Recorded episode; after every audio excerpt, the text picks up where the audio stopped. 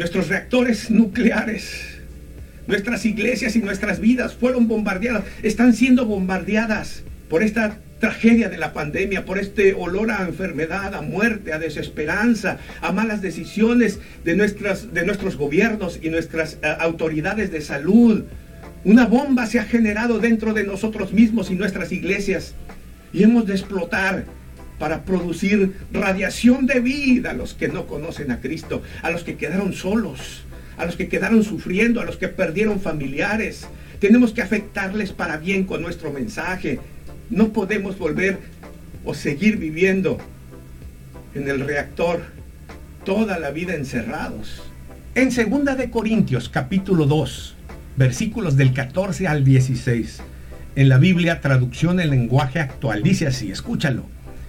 Doy gracias a Dios, dice Pablo, porque nos permite anunciar por todas partes su mensaje. Esto es radiactivo, ¿eh? Para que así todos lo reconozcan. Anunciar la buena noticia es como ir dejando por todas partes, escucha, somos radiactivos, el suave aroma de un perfume.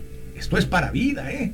Y nosotros somos ese suave aroma que Cristo ofrece a Dios.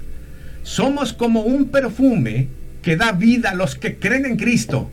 Por el contrario, para los que no creen, somos como olor mortal. Esto Continuará.